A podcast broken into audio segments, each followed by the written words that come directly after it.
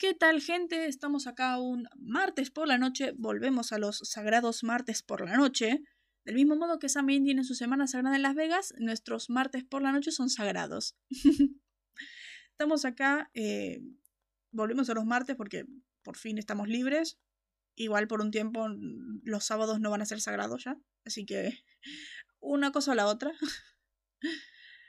bueno, Julián no consideraría esto bueno, pero ok, yo sí. No diría sagrados. Yo sí los considero sagrados. bueno. Bueno, sí, pues. Es como su jueves de trabajo. Cierto.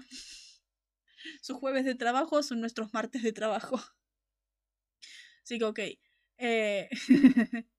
¿Cómo estás, Julián, por cierto? Estamos acá un mm, martes por la noche, volvemos a las vísperas de Kenobi y Miss Marvel. Kenobi que hoy termina, hoy termina Kenobi, no sabemos si es final de temporada o final de serie.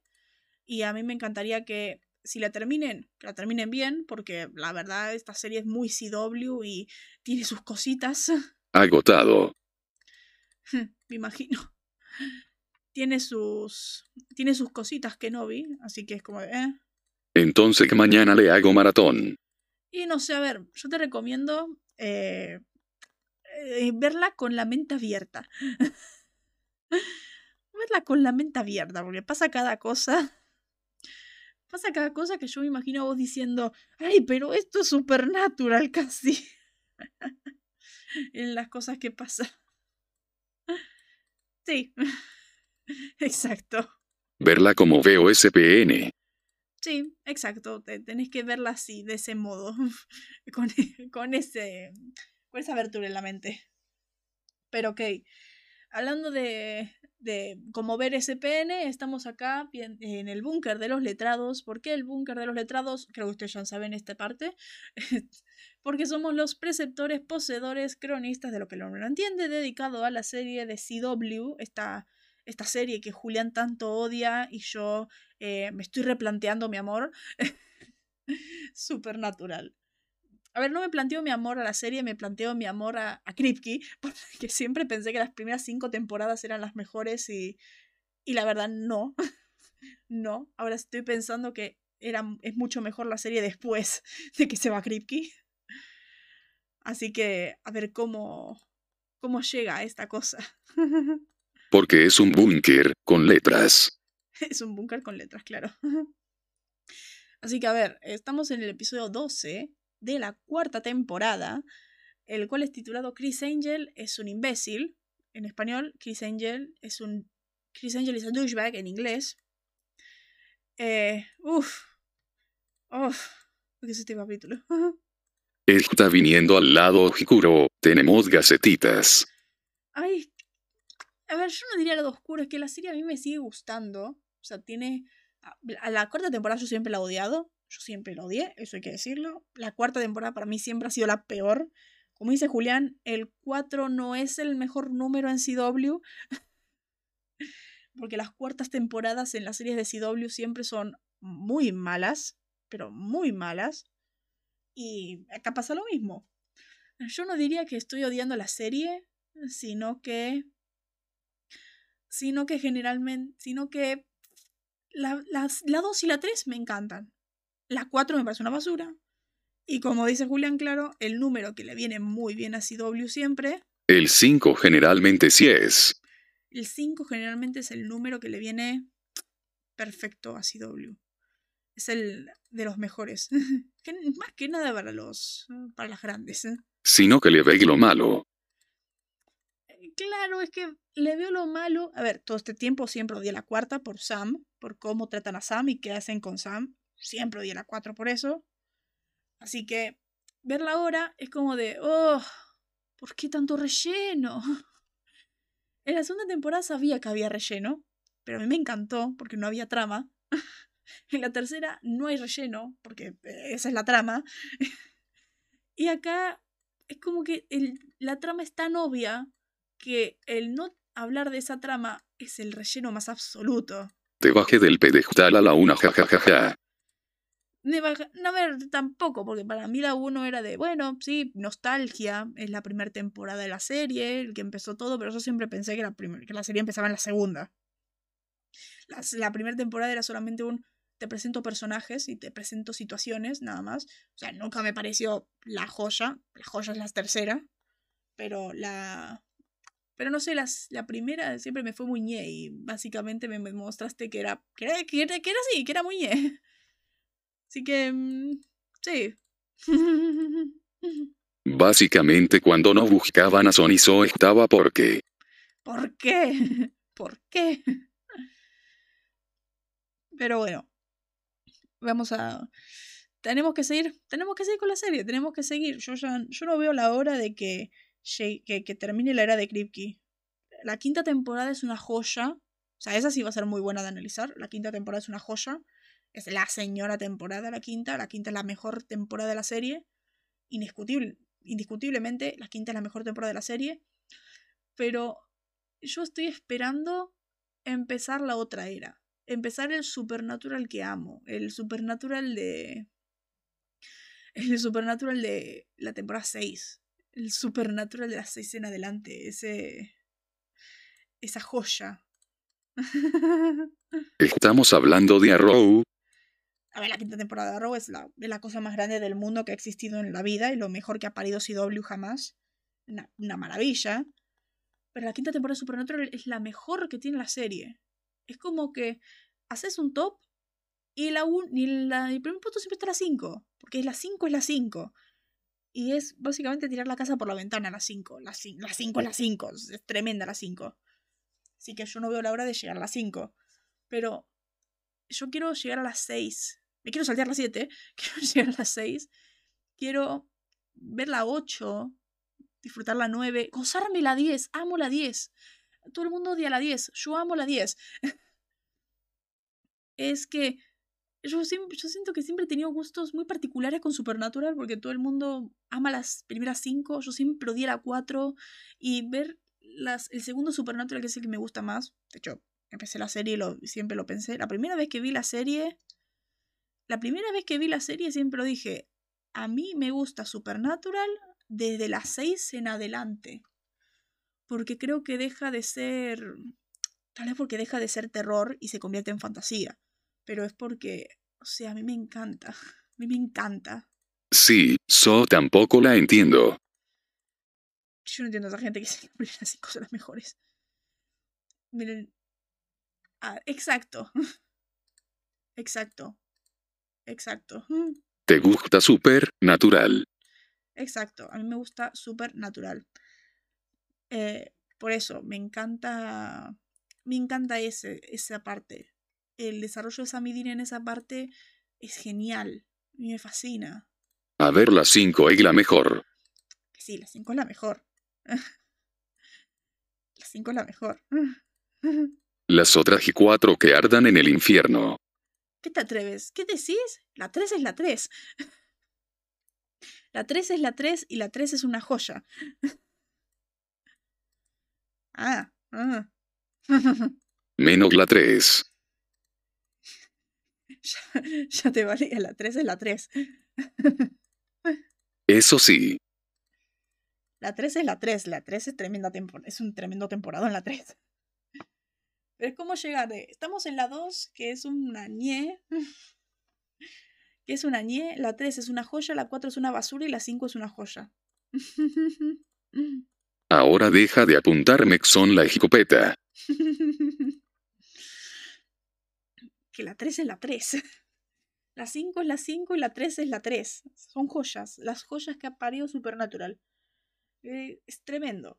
Y vamos a ver más adelante las siguientes temporadas es que es tremendo. A mí la 6 me encanta, pero siempre he sentido que a la 6 le falta un capítulo.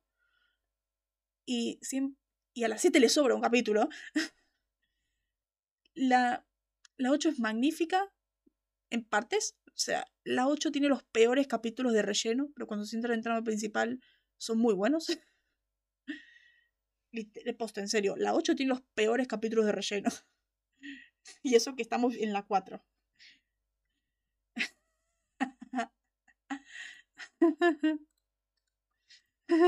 No, no, la 4 es esa. No, no, la- no vos, vos no viste la 8. La 8 tiene unos capítulos de relleno detestables. La 8 ti- creo que tiene los peores capítulos de relleno que ha tenido la serie. O sea, el tipo del Maya.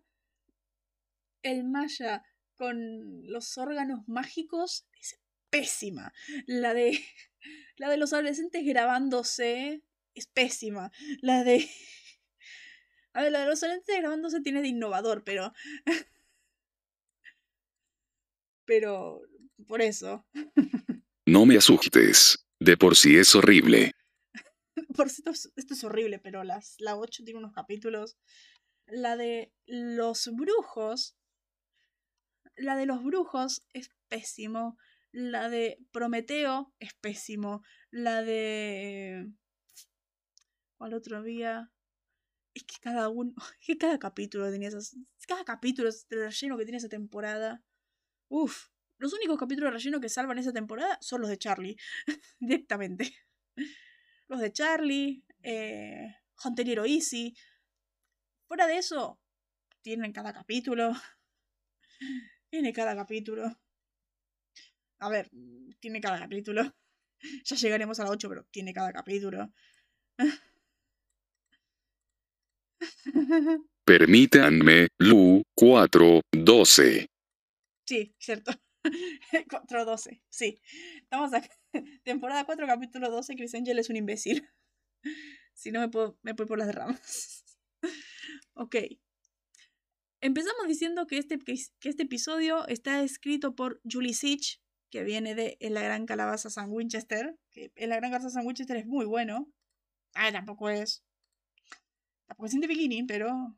Ja ja ja ja, Sala traje de vuelta. En la Gran Casa de San Winchester estaba muy bueno. O sea, pueden ver el programa cuando lo hicimos. Sí. Julie, Seremi, la J tiene algo raro. Algo le está pasando a la J. Oh no. ¿O no? Julián, Oh no. Bueno, la J tiene algo raro.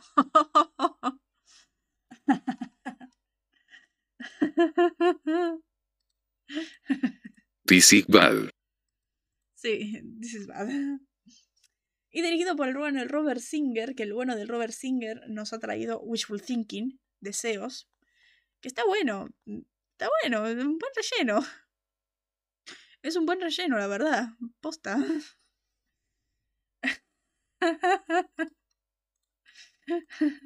Siento mi neurona disolverse.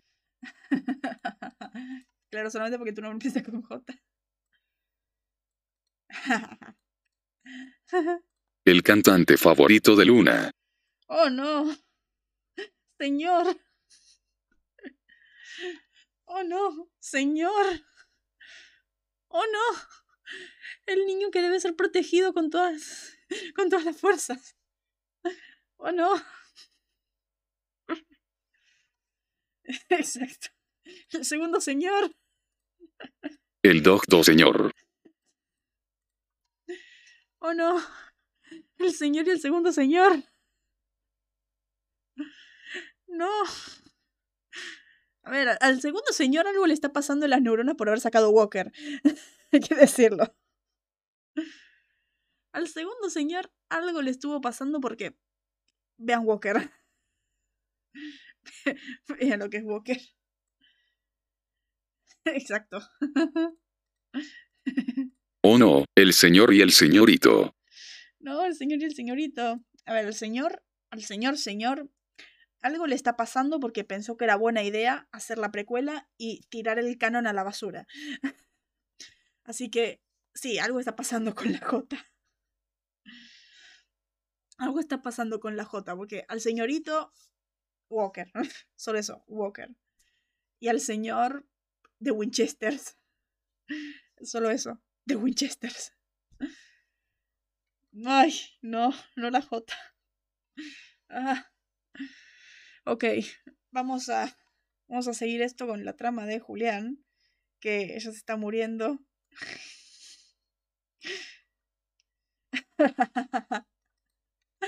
Ok.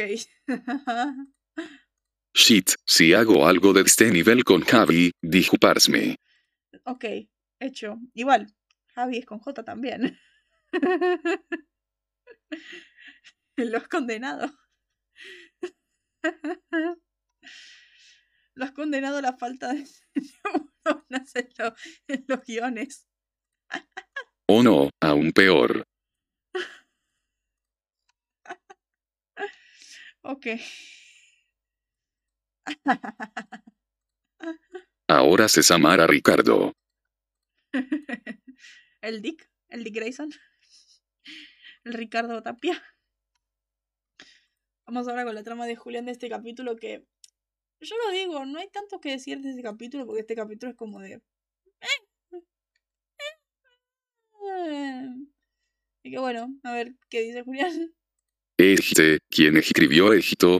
El capítulo debería ser sobre Sam volviendo al lado oscuro. El problema es que la razón para hacerlo es, no es muy buena que digamos, además que falta una escena. La cosa es que tres viejos magos extrañan los viejos tiempos, uno de esos hace trucos suicidas, pero continúa pasando, volviéndose famoso. No, esto no es un chiste, pero suena gracioso diciéndolo así. Básicamente es lo que pasa, así que los hermanos investigan porque cada que pasa alguien muere, también tenemos a Sam diciéndole no a Ruby, pero como el punto es que le diga que si va a encontrar un motivo a un Condin gritándole que no, y se dan cuenta de quién es por, porque el guion decía que si ve una foto de un tipo joven con la misma herida que alguien que se murió hace 10 minutos lo va a conectar. Y el final es Sam subiéndose a un auto caro con Ruby, que probablemente robó.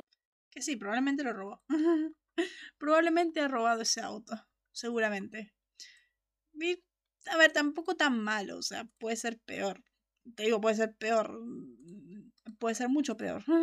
Este capítulo es otro sueño colectivo raro. Puede ser peor. Para mí, eh, sé lo que hiciste el verano pasado, me parece peor. Pero bueno. El auto de Industrias Wayne, claro. Tuyo sí, puede ser peor. Después, eh, empezamos con las curiosidades y momentos icónicos de este episodio. No sé si escucharon de fondo que Laika roncando. Eh, empezamos con las curiosidades. Para empezar, Dean dice, espero morir antes de envejecer, cosa que me hace llorar mucho. Esta es una línea del popular sencillo de 1965 de, de, de los Who, My Generation. It's my generation. El tema que sonó en la el trailer de, de Kingsman 2. Después, este episodio tuvo algunos títulos tentativos diferentes, incluidos Ace of My Sleeve y Magic Me. Ojo, de Magic Me está, era buena idea. referencia a Magic Mike. Después, el nombre del título del episodio es una referencia a Chris Angel, un mago de la vida real que viste y usa maquillaje similar a Jeff Dexter. Curiosamente, Jeff se refiere a su propia inspiración en la vida real por su nombre en el episodio y menciona que Angel está en el Cirque du Soleil durante una conversación telefónica. Cierto.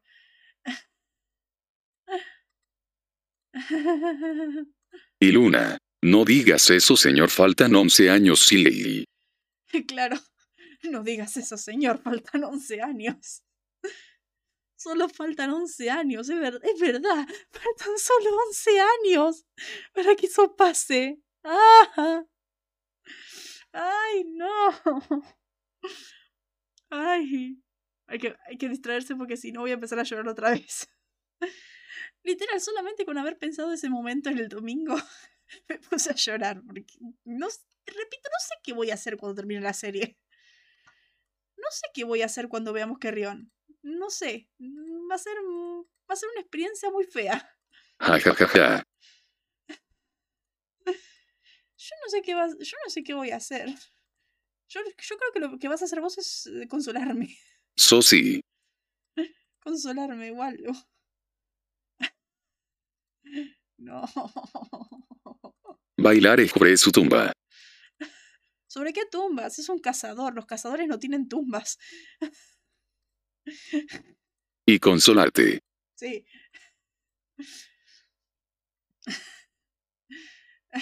El café de los Simpsons. Con zapatos de tap. Con zapatos de tap que usa Dean, ¿no? Pero ¿sobre qué tumba? Los cazadores no tienen tumbas. Los cazadores son quemados en hogueras. Por eso, ¿sobre qué tumba?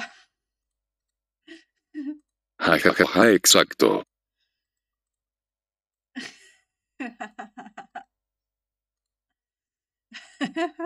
Busco su hoguera. claro. Ay. Y bailo tap. Ahí baila, tapa al lado de su hoguera. Al lado de la hoguera que le hace Sam. Después, mm, acá. Cuando Charlie y Vernon le dicen a Dick, a perdón. Estoy pensando que es miércoles y hoy tendría que salir un nuevo comida de Nightwing. Cuando Charlie y Vernon le dicen a Dean que busque al jefe, le dicen que vaya a Bleecker Street. En Marvel Comics, Bleecker Street es la misma calle en la que estaba el Santum Santorum de Doctor Strange.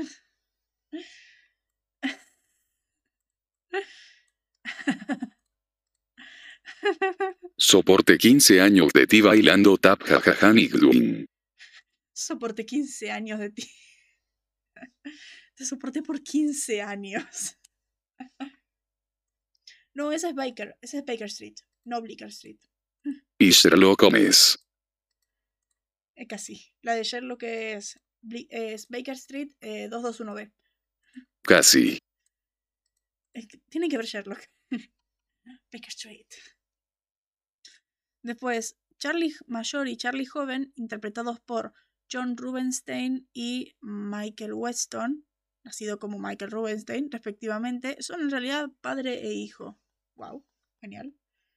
Se escucha similar, sí, bueno, uno es Baker Street y el otro es Bleecker Street. Después, el conejo que saca al asistente del mago, este momento en Vance. Por eso parecido es que sí se parecen, eso es lo, lo bueno. Eh, el conejo es, cuando muere Banks, el asistente de Banks, saca ahí un conejo de, ¡ay, ahí estabas! Eh, es un conejo de Angora. Sí, cierto.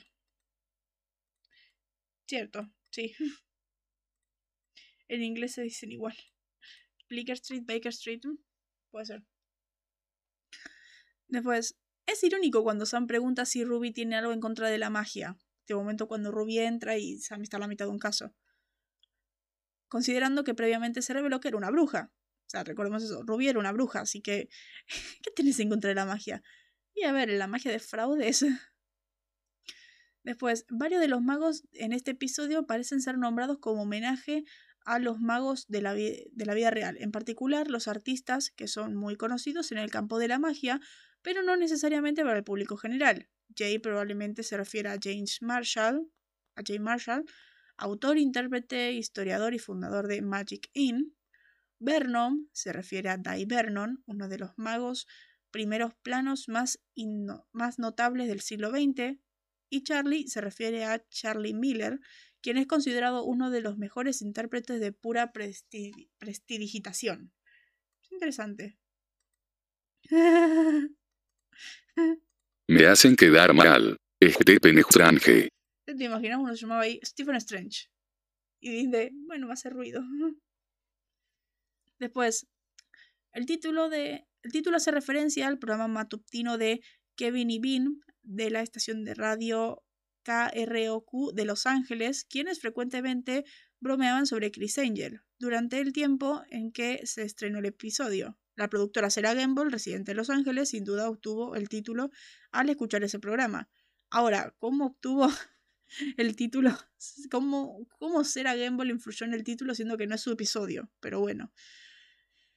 A lo mejor Julie Sitch también es de Los Ángeles. Porque yo no creo que aparezca Sarah Gamble de la nada diciendo, ¡ay, tengo una idea para un título! Y ahí le cambian el título porque lo dice Sarah Gamble. Aunque a ver, si Sarah Gamble te dice un título, lo pones, porque Sarah Gamble es una eminencia. Sarah Gamble es una eminencia en Supernatural, así que es como de, bueno, te dejo porque sos Sarah Gamble. Mal.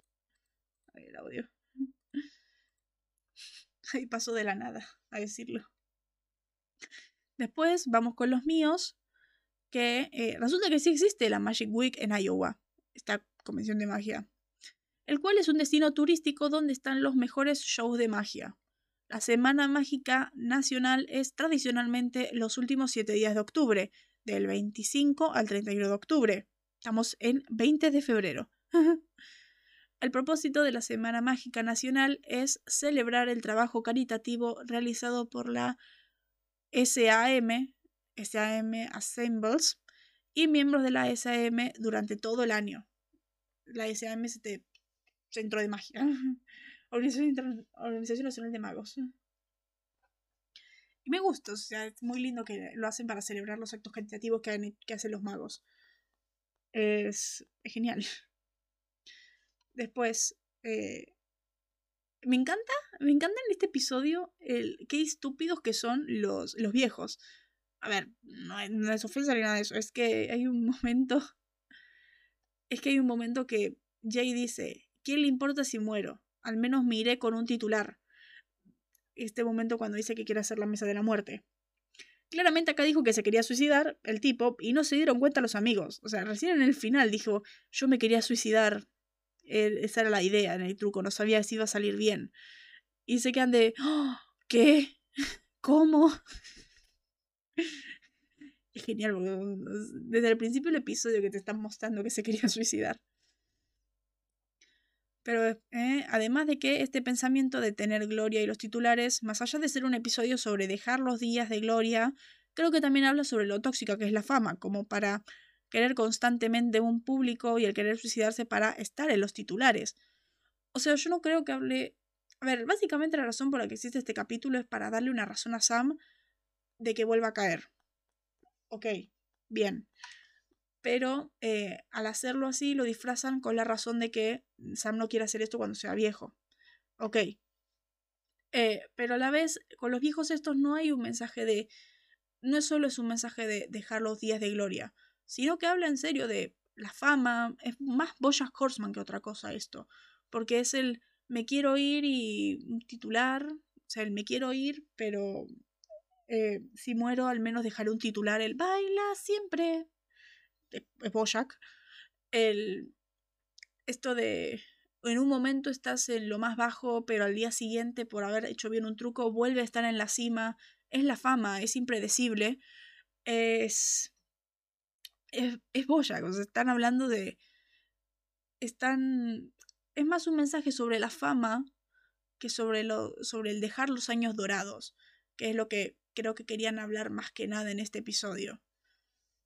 Pero yo creo que al hacer, el usar magos no es un buen ejemplo para tomar, porque los magos estos viejos no solo son, no solo dejaron de tener fama por ser viejos, sino porque dejaron de innovar en sus trucos, o sea, dejaron de ser innovadores. O sea, los jóvenes tienen más fama no por ser jóvenes, sino porque son diferentes y que están haciendo algo distinto. Y los viejos estos siguen haciendo trucos desde hace 100, de hace 100 años.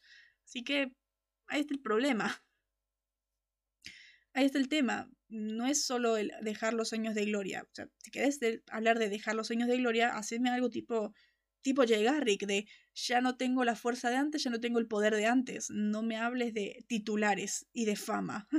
Como dije, pensar cinco segundos o te despido. claro, es verdad.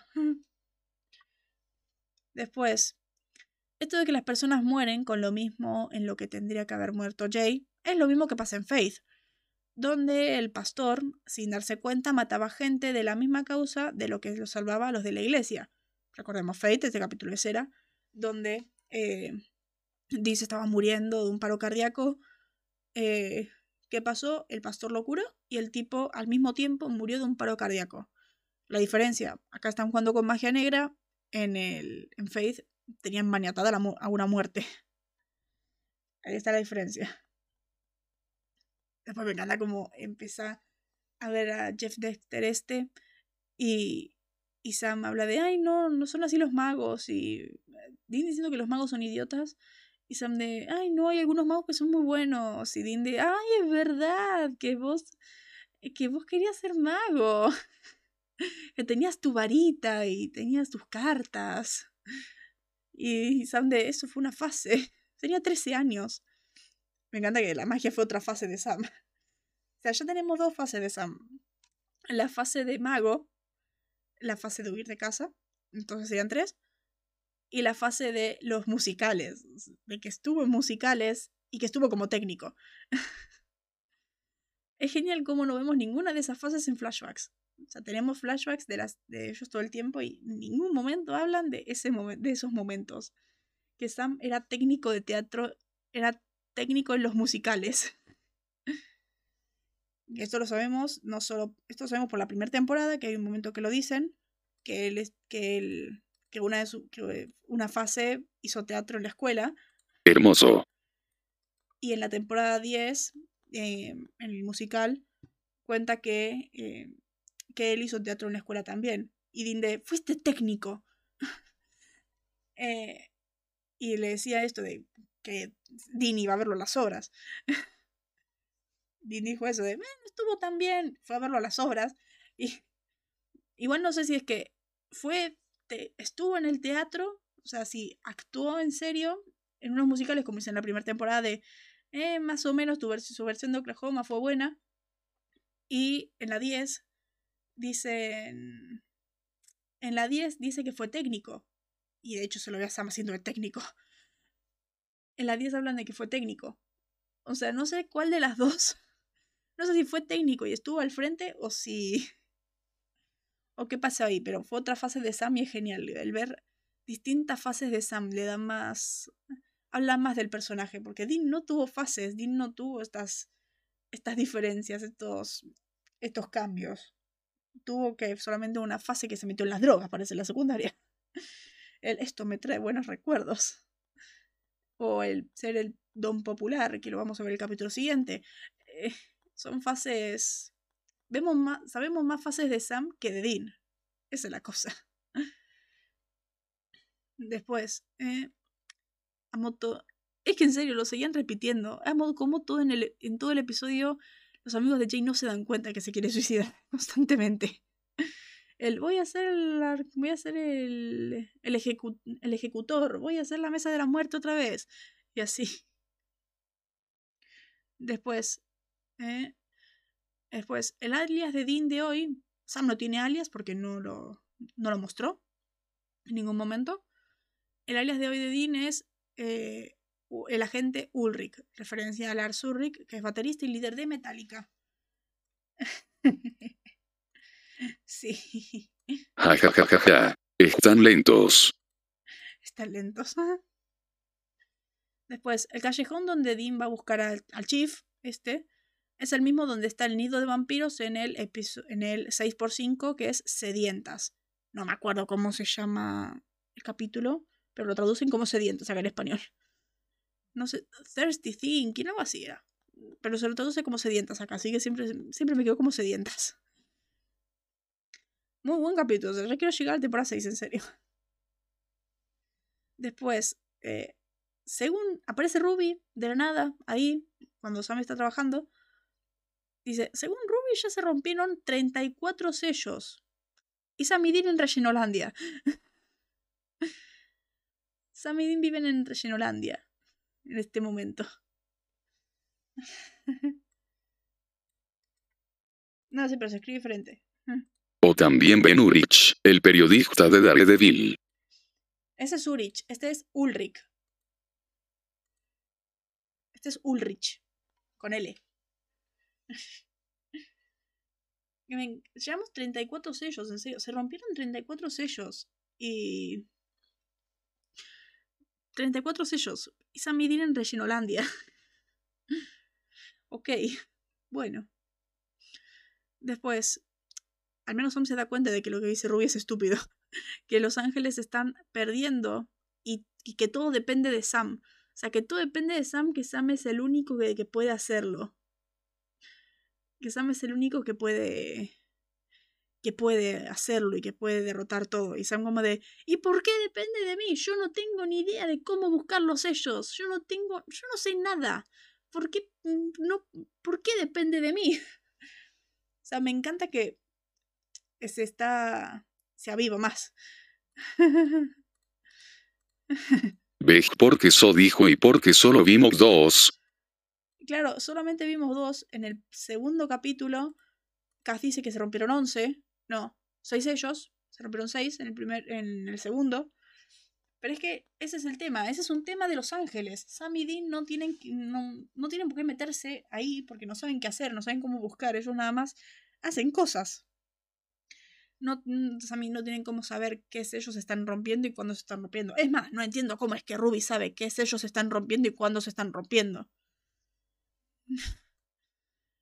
No sé, como no sé qué pasó acá.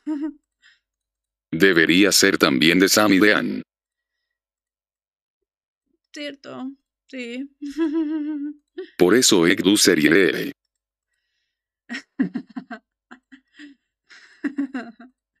A 3.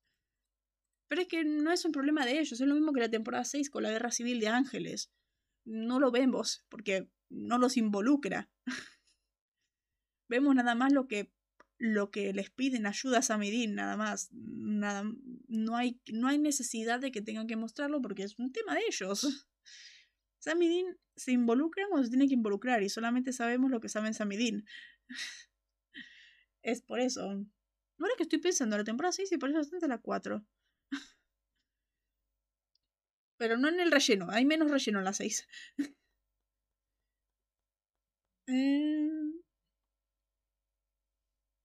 Después, como como Ruby le sigue mintiendo a Sam, o sea, diciendo que él es el único que lo puede detener. Y Sam ya no le cree como tonto, pero está en negación con el, por el sentimiento de que le da poder. Esta parte de que admite que te gusta, lo que te hace sentir y todo eso. Mm. Sam lo niega, como debe ser, lo niega, no va a decir que le gusta, pero no sé, me, al menos me gusta que ya no, lo, ya no cae tanto, ya no es del, ay, sí, tienes razón, tengo que hacerlo, hay que ir y, se ponga en todo modo patán otra vez. Después, otra vez este momento de que van los tipos y le dicen a Dean de, ay, mira, eh, el chief sabe esto, tenés que ir allá. Ah, resulta que es un chiste que le están haciendo, una broma, un tipo que le quería hacer cosas cosas sexuales. Y, y cuando llega, los tipos le dicen a Dean, ¿qué? ¿No es de tu tipo? Y ahora es como de, otra vez, otro chiste jugando con la orientación de Dean. Ya van varios. Cuando se repite mucho un chiste, ya deja de ser un chiste y se convierte en insinuación.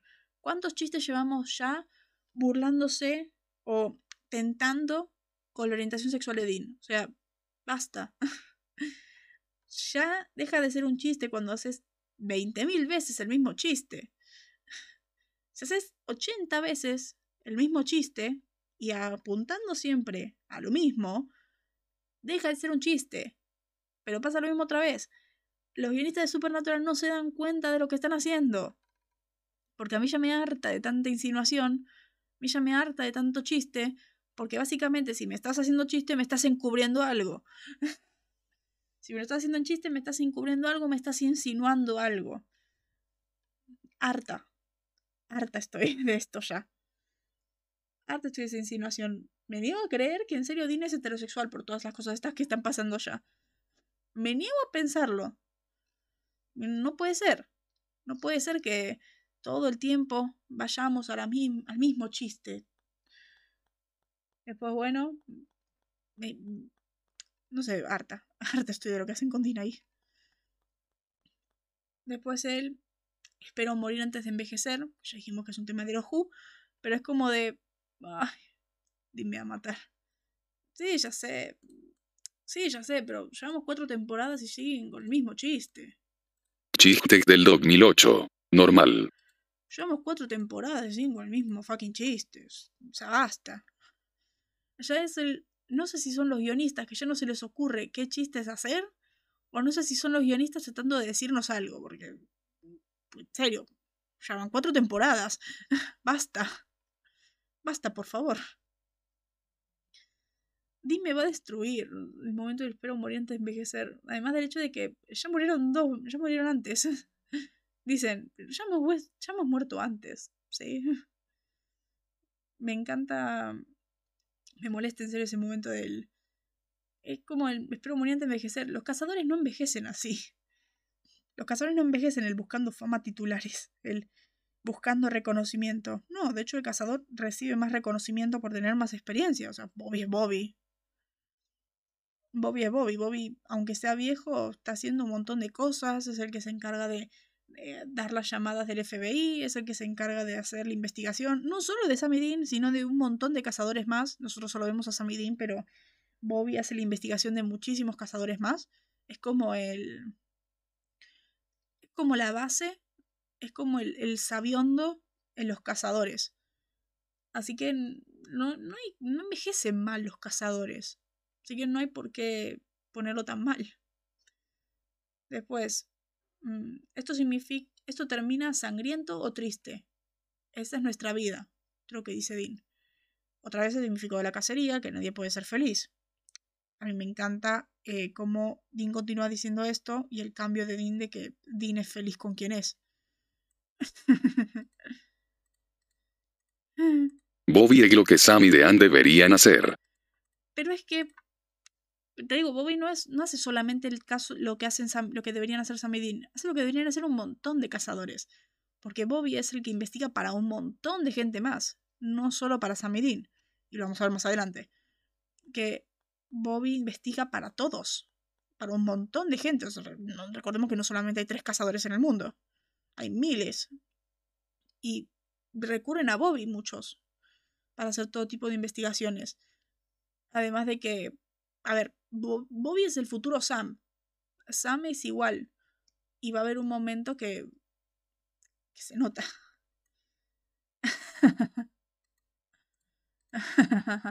ah, no. No son los únicos tres. Bueno. bueno. Parece que sí, jajaja. Es que no entiendo que tiene Kripke de que olvidó de que hay más cazadores en el mundo y olvidó explorar esa parte, que en la segunda temporada se exploró también. El que hay más cazadores, que hay un bar de cazadores y que hay un montón de cosas más. Y en las, en las seis, en las cinco, seis.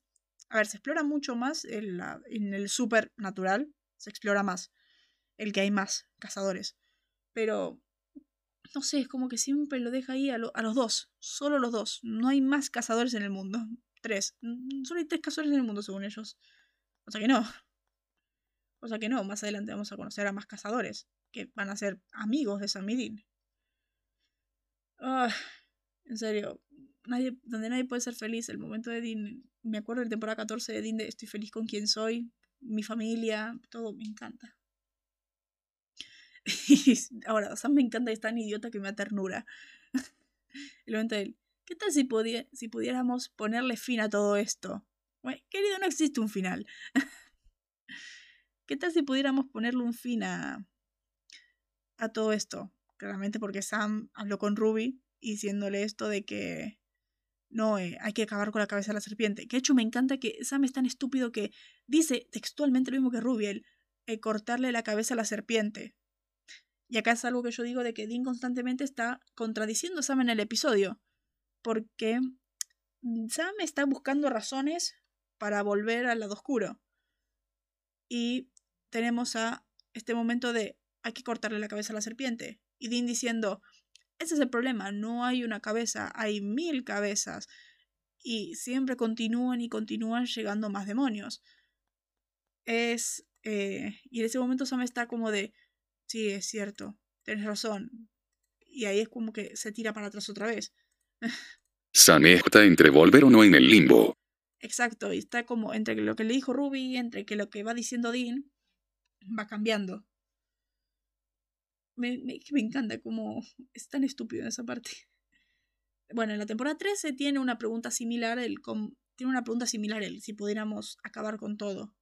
El cómo viven a la defensiva y subir un modo de parar todo. En la temporada 13 tiene más sentido, porque Sam y Dean están hartos, eh, ya, no, ya no pueden más, están constantemente yendo a la defensiva, y más en la 13, que son 80 mil millones de villanos.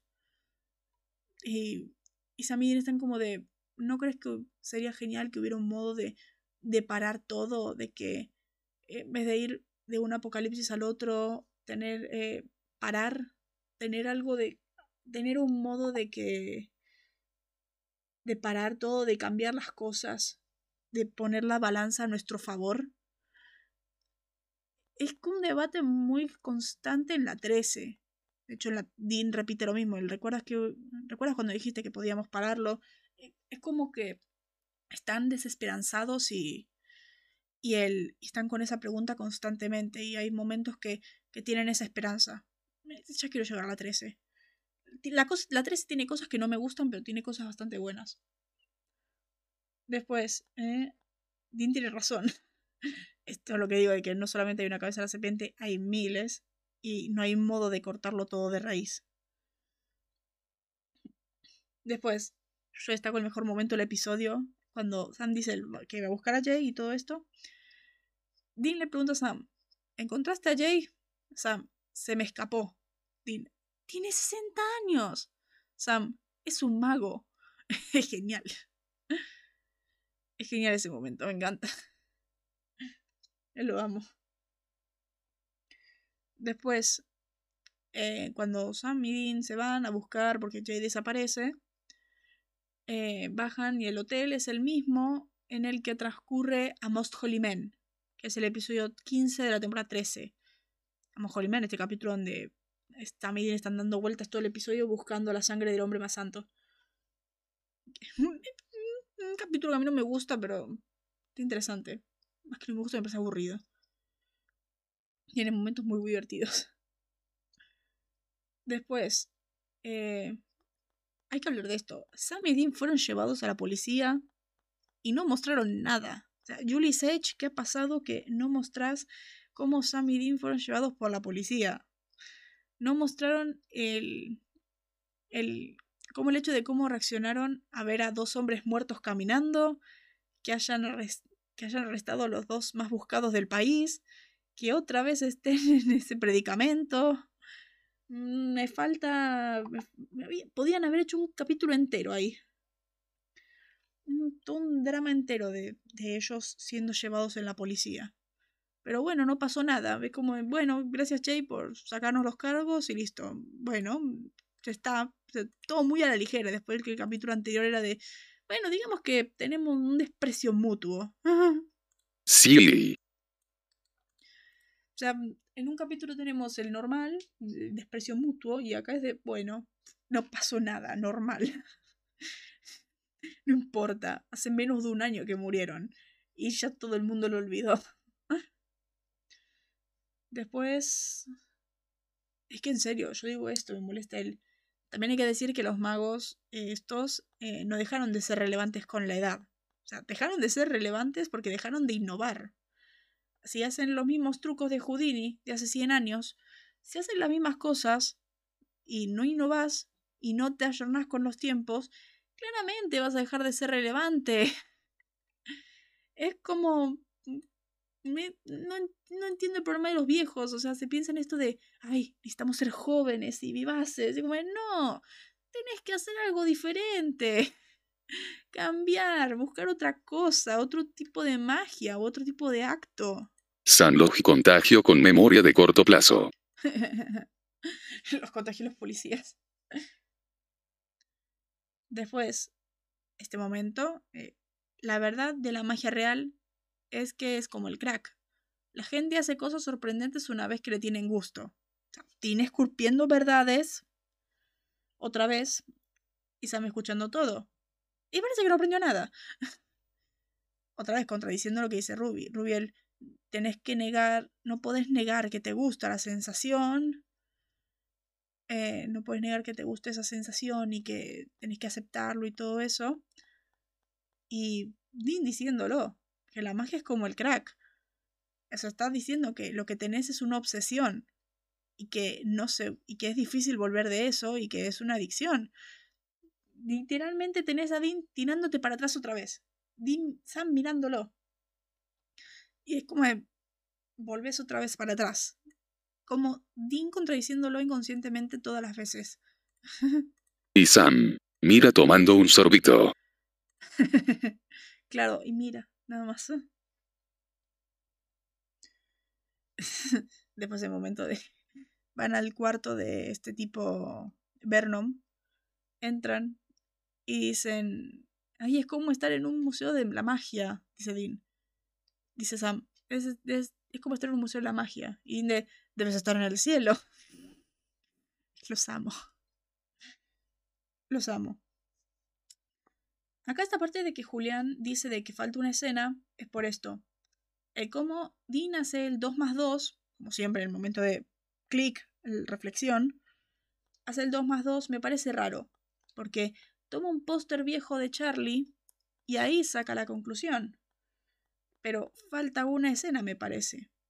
Como, como que el Charlie joven del póster haya aparecido antes en el capítulo y que Dean lo haya visto para sacar la conclusión. Además de que le dice a Sam, ¿te parece familiar? Bueno, sí, falta una escena. Me falta una escena de, de ese Charlie apareciendo y ahí haciendo el clic, diciendo, ay, se parece, tiene la misma cicatriz que el otro, es la misma persona. Me, ahí me haría el clic. Pero no lo hace, pero es como dice Julián, el guion tiene, el guion dice que tiene el clic, pero no entendés cómo carajo llegó el clic. Falta una escena. Exacto. Exacto, sí. Es como si Dean se murió hace cinco minutos. Claro. Eh, sí, Dean se murió hace cinco minutos este tipo. ¿Cómo, cómo llegas al clic ahí? ¿Cómo llegas al clic de quién es la persona que está haciendo todo esto? Como, no sé, parece que Dean está viendo otra cosa, no sé, no entiendo. Me falta una escena ahí. Después, esta que dice el, el Charlie joven, dice, ¿cuánto tiempo llevas en la Tierra? Le preguntan. Y Charlie dice, suficiente, suficiente para haber sido cómplice de Barnum. Yo calculo que es Pity Barnum. Este Phineas Taylor Barnum, que fue un empresario político y artista circense estadounidense, recordado por sus célebres engaños en el mundo del entretenimiento y por haber fundado el Barnum y Harley Circus. Además de que eh, le dio un grimoire, así que sí, es el brujo. Así que parece que Pity Barnum era brujo porque le dio un grimoire. Recordemos que el grimoire son estos libros de magia super poderosos. Como en Supernatural más adelante, el, Black Grimoire. Que ellos guardan. Después. Es que en serio el final. Es como el final. El idiota cayó de nuevo con, con Ruby. Como pensando que matando a Lily va a eliminar todo el mal en el mundo, en serio. Ese momento de. Mm. Sí. O por ahí el tipo tenía una carta o algo así. Claro, o sea, el tipo. Pero es que dice que Barnum le dio el grimoire.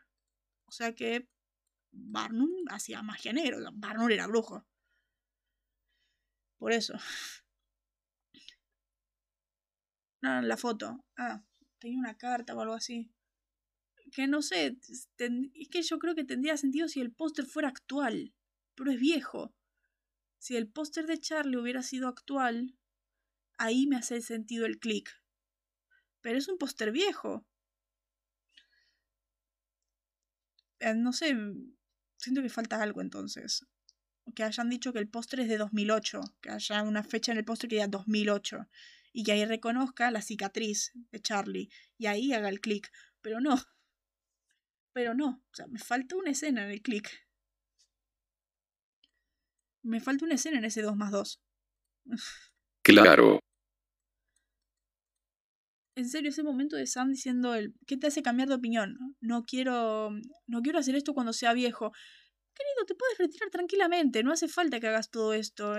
matar a Lilith no va a eliminar el mal en el mundo, no, no va a hacer que todos los monstruos dejen de existir, ni va a ser todo lo... Sí, ni va a ser algo, mm, algo significativo. Como de, bueno, sos tonto, sí, sos idiota. No puede ser que sea tan idiota, en serio. ¿Cómo cae tan fácil? Se dio, cayó, creo, básicamente no por las cosas que decía Dean, sino que en este momento, en el final, que en el final recordemos que eh, Jay, eh, por una carta, se termina apuñalando y cosa que daña a, al Charlie joven. Termina matando a su mejor amigo.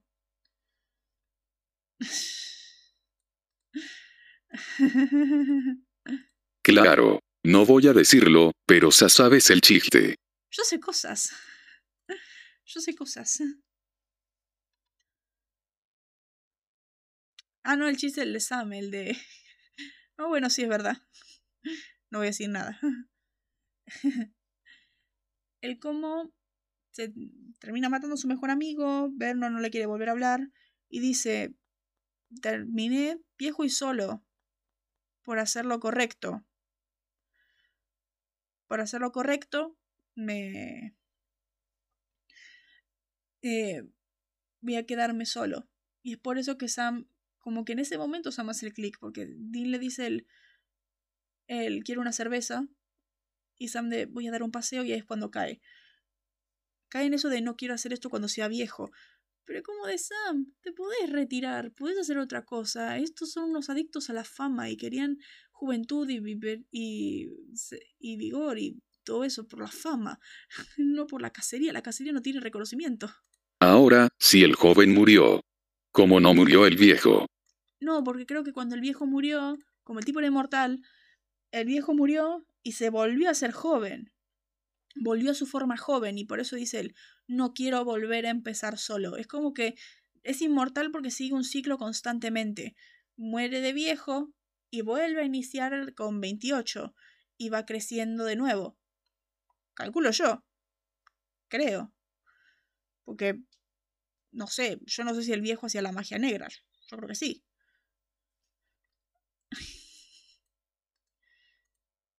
¿Eh? Ah, por la carta.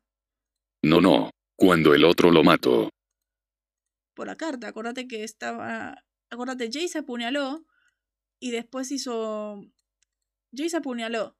Las cartas seguían radiactivas. Por lo tanto, seguían funcionando. Así que metió una carta en el Charlie joven.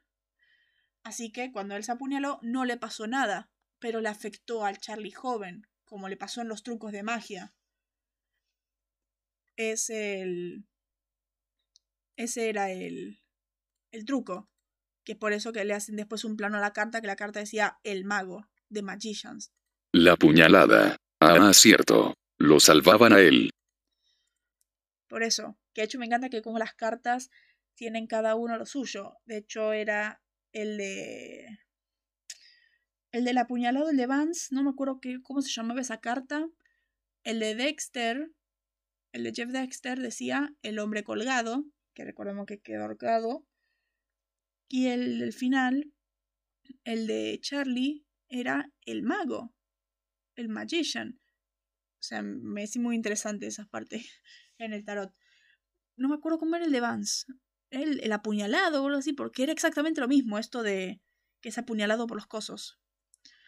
Pero es genial cómo era exactamente esa carta necesaria. Es muy bueno. Sí, creo.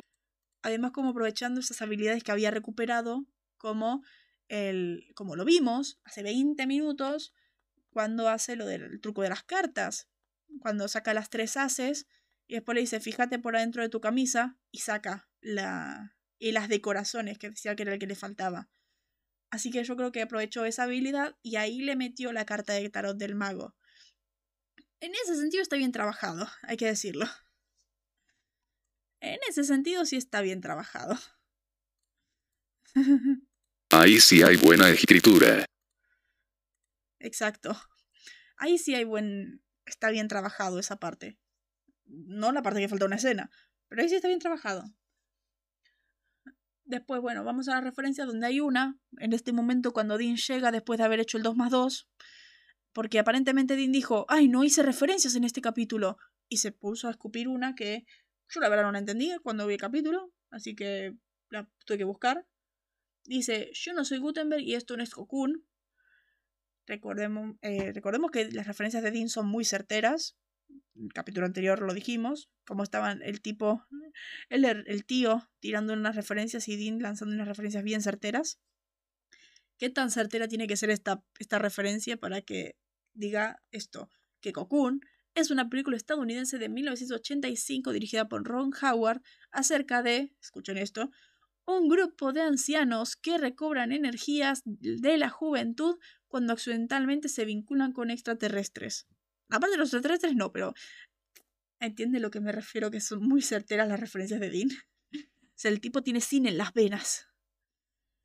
La película alcanzó un enorme éxito en taquilla y su reparto formado mayormente por actores veteranos de Hollywood, liderado por Don Ameche, Wilford Brimley, Hume Cronin, Brian Deneley, Deney, creo, Jack Guilford, Maureen Stapleton, Jessica Tandy, Gwen Verdon, ese que digo que viene en la referencia, es el Yo no soy Gutenberg, viene también el cast Steve Gutenberg y Tani Welsh.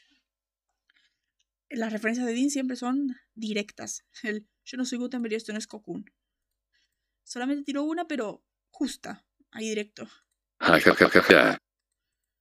Después, el soundtrack, solamente tenemos un tema que es el original del, un tema original que tiró las, que pusieron en la serie, que es este el Yes, goodbye, say goodbye, todo esto. De hecho, lo ponen en el gag reel también. Es como Bullseye. Claro, como Bullseye, directo tiro. El tema este es un tema del score, claramente. Es un tema de Christopher Lenners, recordemos que es quien se encarga del score de la serie. Y lo hizo con Steve Rangadas, Rangadakis. El tema, me encanta cómo se llama, se llama The Douchebag Dem. Como es el tema de Jeff Hefter. The Douchebag Dem. Es, es douchebag. Yo creo que en este capítulo aparece por primera vez la palabra. Está douchebag como una palabra que Dean usa mucho. O sea, recordemos que douchebag es de las palabras favoritas de Dean junto a bitch. Después, no tenemos caradura de la semana, pero yo diría que lo ganó Sam por el cómo da vueltas y vueltas y vueltas y cayó otra vez. Pero eh, el mentira de la semana lo tiene Sam, por este momento de que eh, Sam le dice esto, el qué tal si pudiéramos eliminar el, el mal en el mundo. Y Dean le dice, ¿hay algo que no me estás contando, Sam? Y, Dean, y Sam de, no, Sammy, no, tenemos otro secreto. tenemos otro secreto. Acá volvió el veterano ganador de los mentiras de la semana, como es Sammy Winchester. volvió a las andadas. Literal, Dine, ¿me estás ocultando algo? No, para nada. Bien hecho, Sam, bien hecho. Genial. Después eh, vamos al doblaje en este episodio.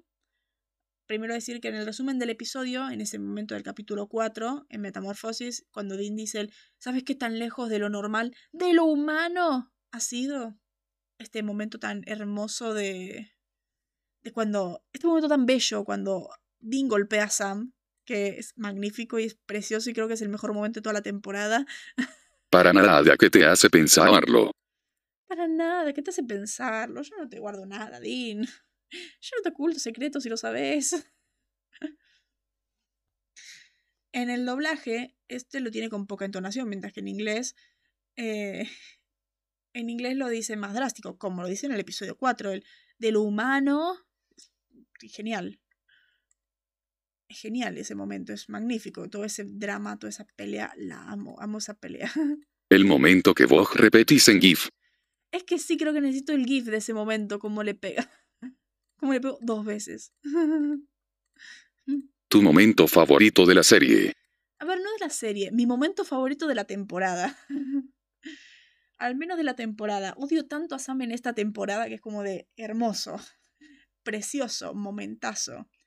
Ya después cada temporada tiene sus momentos. En las seis es el momento de a quién tiene que matar uno para que lo maten acá. Ese es de mis favoritos.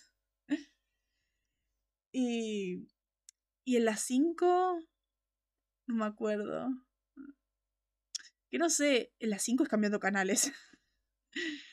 Es como el momento de la temporada. El momento de la temporada es ese momento en metamorfosis. No hay, no hay mejor. Así que bueno, en el principio del episodio recordemos esto de que está Jay en el bar eh, con las cartas y todo esto. Llega el Vance insoportable este. Y la mina le dice algo y Jay se queda como triste. En español dice, no lo puedes dejar en paz. Jay se choquea. No entendemos bien el por qué, pero es porque en inglés dice, no puedes dejar al viejo en paz. Y ahí se pone mal, porque lo dice con condescendencia, con lástima, porque es un viejo. Como no, me molesta, en serio, el cómo lo tratan así. Por ejemplo, Bobby no, no recibe nunca ese trato por otros cazadores ni por nadie. Es que en serio, si querían hablar de la vejez en la serie, me hubieran metido a Bobby. ¿Hace cuánto que no aparece Bobby? Siguen, siguen hedonismo. Sigue en hedonismo y no quiere volver, parece. Y no va a volver, parece. No vuelve desde Yellow Fever. Después... Eh...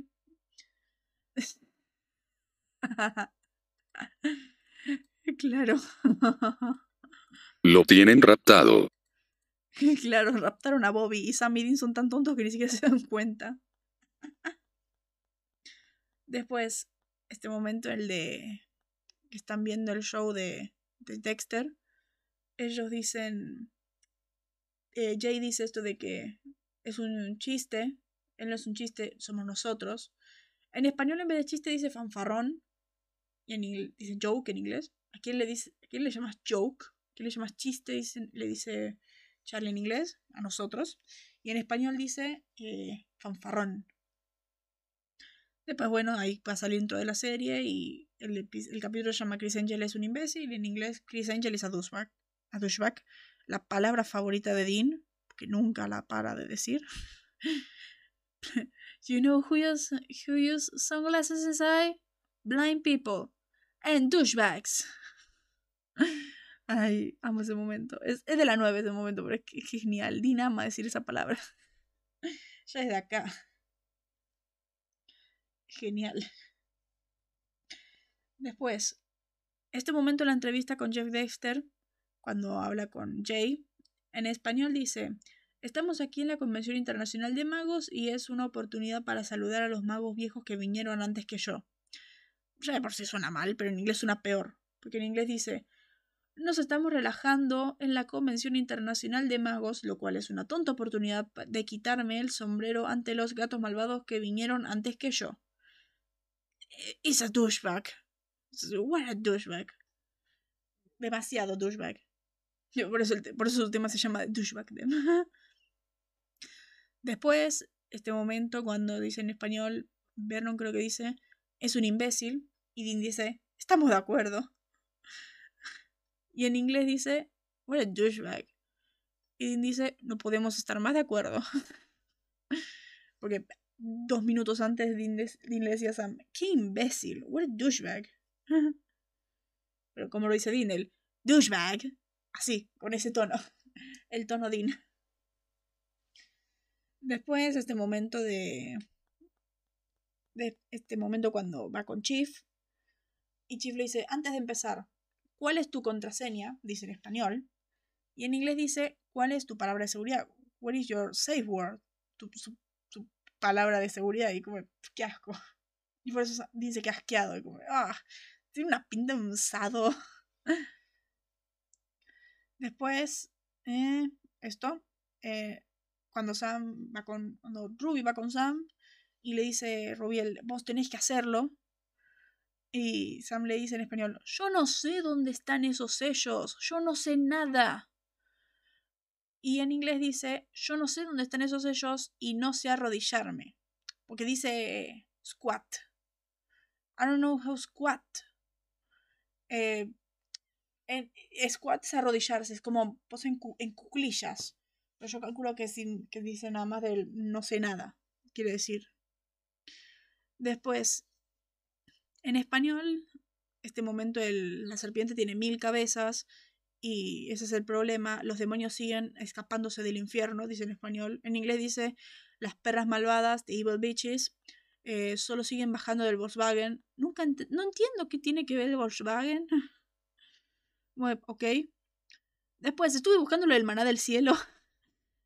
Este momento del es maná del cielo. Y resulta que no, es no lo pusieron en español así porque sí. En español también, en inglés dice también maná del cielo. Es manna from heaven. No sé qué significa, pero eh, dicen lo mismo. Después, em, esta parte cuando la apuntan a, a Jay. eh, puede ser, sí. Irónicamente, Ruby estaba en un auto de ese modelo, creo. Ojo, ojo, ahí está. Dean sigue escupiendo verdades. Los las perras malvadas siguen bajando del Volkswagen. Y va a ir Ruby con un Volkswagen. Está bien escrito. Está bien escrito esa parte. Dean escupiendo las verdades, más verdades que nunca.